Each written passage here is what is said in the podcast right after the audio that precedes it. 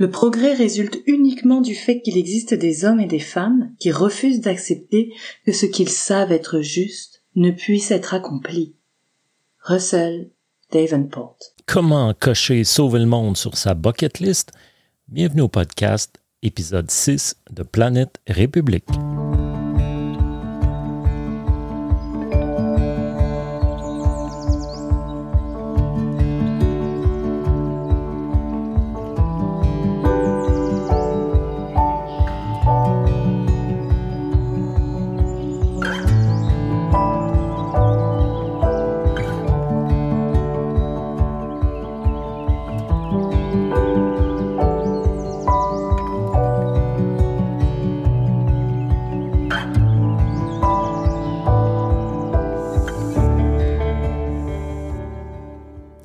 Toujours avec nous? Eh bien, merci. Les huit prochains épisodes traiteront de l'historique du mouvement internationaliste et planétariste. Vous avez peu d'intérêt pour l'histoire ou peu de temps consacré à l'écoute ou la lecture des podcasts? C'est l'essentiel du projet Planète République, son modus operandi qui vous intéresse? Vous pouvez attendre ou passer à, s'il est déjà en ligne, l'épisode 14. Sachez toutefois que si nous consacrons autant de temps et d'épisodes à l'histoire du mouvement, c'est que d'une part, c'est une histoire fascinante, dont nombre d'événements et de protagonistes sont méconnus, comme vous pourrez le constater, et que d'autre part, cette histoire nous aide à mieux comprendre que les mouvements cosmopolites ou planétaristes sont cycliques et qu'ils fleurissent au moment charnière de l'histoire. Cet historique nous permet également de mieux appréhender l'idée que nous traversons en ce moment, ce type de période charnière, et que l'époque actuelle est possiblement plus propice à la constitution d'un Parlement mondial qu'aucune autre période avant elle. Historique du mouvement planétariste. Partie 1. Les premiers citoyens du monde. L'idée d'une gouvernance planétaire ne date pas d'hier. De grands empires dotés d'une soif expansionniste sans bornes ont jalonné la marche de l'humanité ce soit ceux de Gengis Khan, Attila Tamerlan, Charlemagne, Charles Quint, Cyrus le Grand ou Auguste. Ces empires avaient comme objectif d'asservir les peuples conquis et d'imposer leur civilisation qu'ils considéraient comme supérieure, prenant pour preuve leur supériorité militaire. À quelques exceptions près, dont celle notable des bolcheviks russes, des premiers califats, d'Alexandre le Grand, de l'Empire ottoman ou de Napoléon Bonaparte, ces empires ne visaient pas la gouvernance de l'humanité selon une idéologie qui, d'après les conquérants, servirait son élévation, mais plutôt la domination d'une bonne partie de celle-ci dans l'unique intérêt d'une classe privilégiée de citoyens au sein de l'Empire.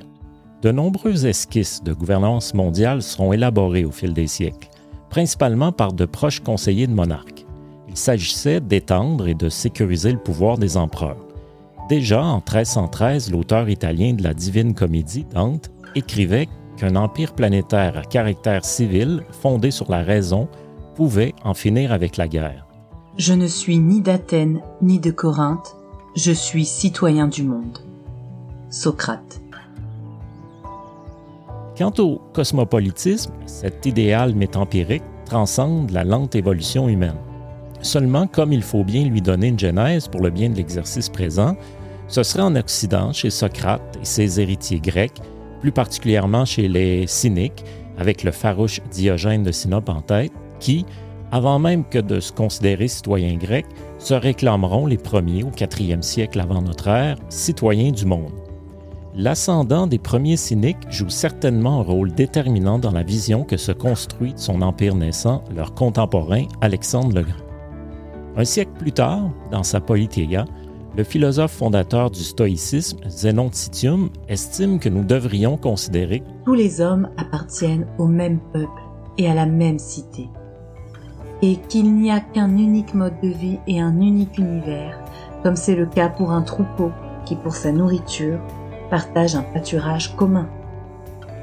En 1516, en énonçant Le monde entier est notre patrie à tous, Erasme de Rotterdam, dans Querella Pacis, se réclame lui aussi de la citoyenneté internationale. Quelques années plus tard, le philosophe espagnol Francisco de Vitoria élabore sa théorie de Respublica Tutius Orbi, soit d'une république pour l'ensemble du globe.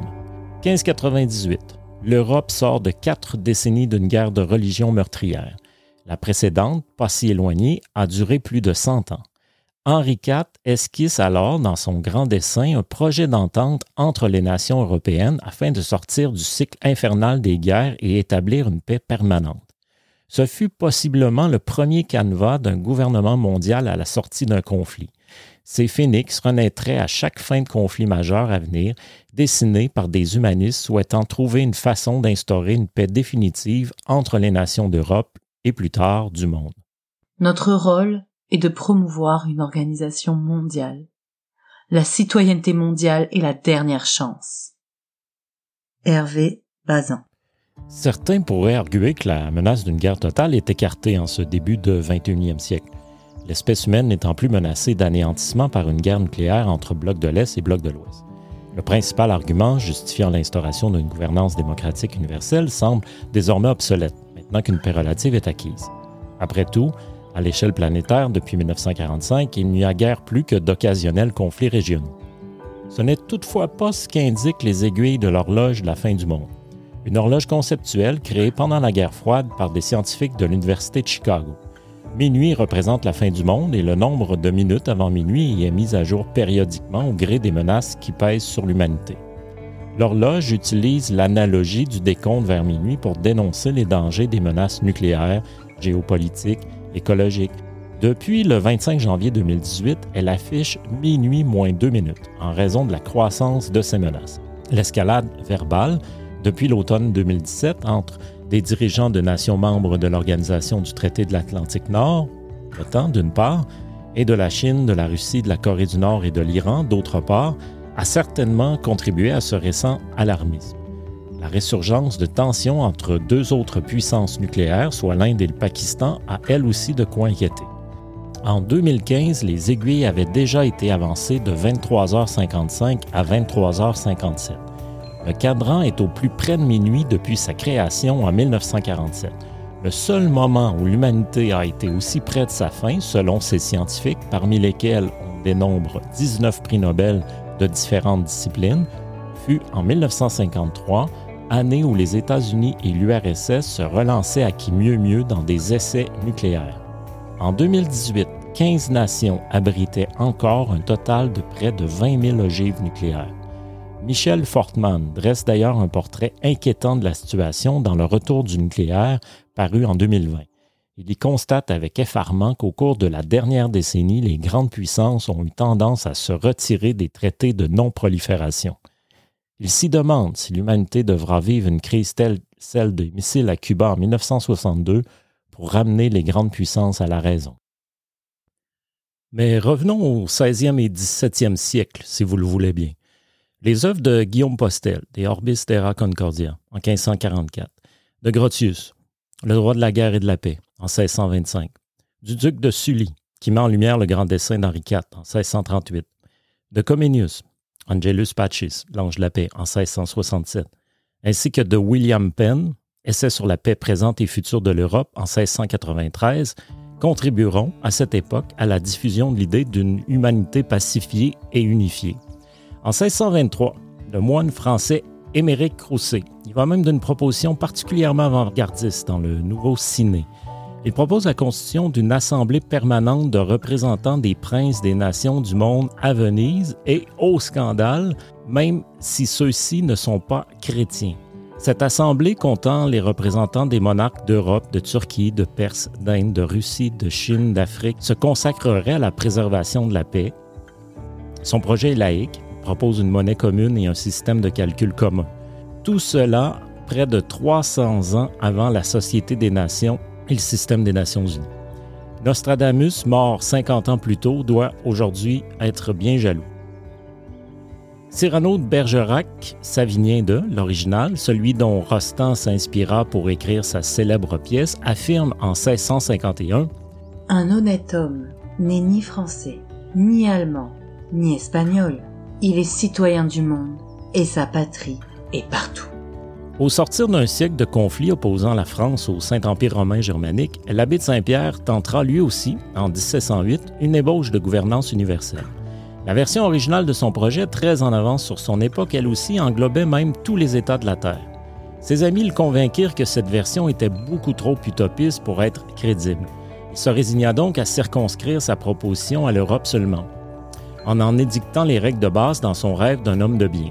Règles pour la plupart qu'adopteront les penseurs de la République unique du genre humain des siècles suivants, dont Rousseau, Montesquieu, Proudhon, Comte, Thomas Paine, Jeremy Bentham ou encore Emmanuel Kant, qui publiera en 1793 Vers la paix perpétuelle. Dans cette œuvre cosmopolite majeure, Emmanuel Kant défend nombre de propositions originales, dont l'idée d'une paix internationale entre les peuples plutôt qu'entre les souverains.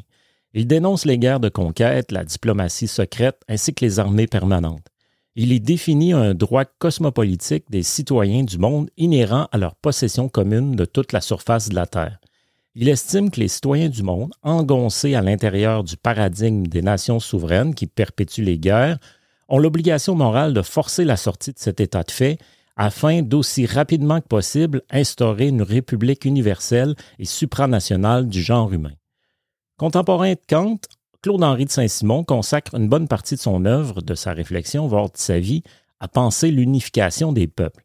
Il écrivait en 1814 dans De la réorganisation de la société européenne qu'il viendrait sans doute un temps où tous les peuples de l'Europe sentiront qu'il faut régler les points d'intérêt général avant de descendre aux intérêts nationaux. Alors les mots commenceront à devenir moindres, les troubles à s'apaiser, les guerres à s'éteindre. C'est exactement ce que Planète République vous propose 200 ans plus tard. Je l'ai dit, une union des humains de la Terre plutôt qu'une union des nations ou de leur gouvernement n'est pas une idée originale. L'avantage que nous avons sur ces idéalistes du passé pour l'avènement de la République universelle du genre humain est que nous détenons des outils dont eux ne disposaient pas. Et j'ose aussi l'espérer, un niveau global d'intelligence, d'instruction, de politisation, mais surtout de conscience plus élevé que celui d'il y a quelques siècles, voire millénaires. Un jour, espérons-le, le globe entier sera civilisé. Tous les points de la demeure humaine seront éclairés, et alors sera accompli le magnifique rêve de l'intelligence. Avoir pour patrie le monde, et pour nation l'humanité. Victor Hugo. Les premières ébauches d'un projet concret de cosmocratie élu au suffrage universel s'esquissent dans le siècle des Lumières.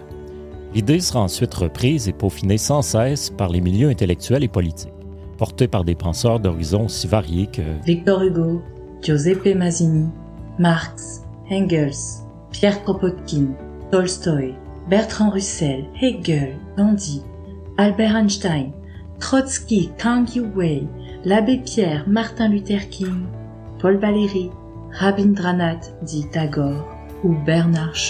Le Cosmopolite ou le Citoyen du Monde, publié en 1750 par Louis-Charles Fougeray Montbron, influencera certainement les penseurs de la Révolution française, qui sera terreau fertile à la propagation de l'esprit universaliste.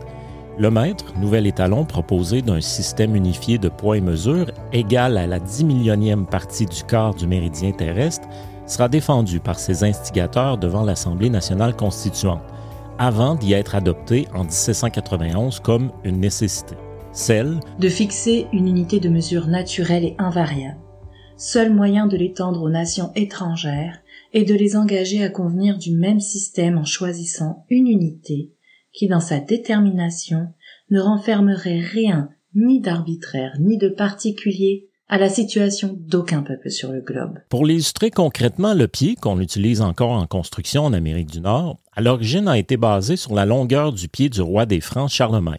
On peut imaginer que ce genre de chauvinisme peut nuire à ce que cet étalon de mesure particulier devienne universel et permanent. Pourquoi un Iranien, un Congolais ou un Argentin serait-il motivé à adopter un tel étalon, sauf s'il est imposé par une puissance impérialiste étrangère dont le pouvoir est par nature, à une échelle historique, éphémère. L'instauration du calendrier révolutionnaire, dont la nomenclature s'inspirait de la nature et des saisons, en lieu des divinités de la Rome antique, participait du même esprit cosmopolite. La date du sacre de Napoléon Bonaparte, dont les croisades s'abreuvent à ses idéaux, le 11 frimaire de l'an 13, soit le 2 décembre 1804, nous semble aujourd'hui une coquetterie héritée de la Révolution française. Pourtant, cette nomenclature participait d'une volonté stricte de rationalisme scientifique. L'œuvre d'un système universel des normes, poids et mesures n'est toujours pas achevée à ce jour. En 2018, seulement 59 États étaient membres en règle du Bureau international des poids et mesures. 42 autres s'y étant simplement associés. C'est pourtant ce même bureau, enfanté par la Commission internationale du maître de 1870, qui accoucha du Système international d'unité dit SI.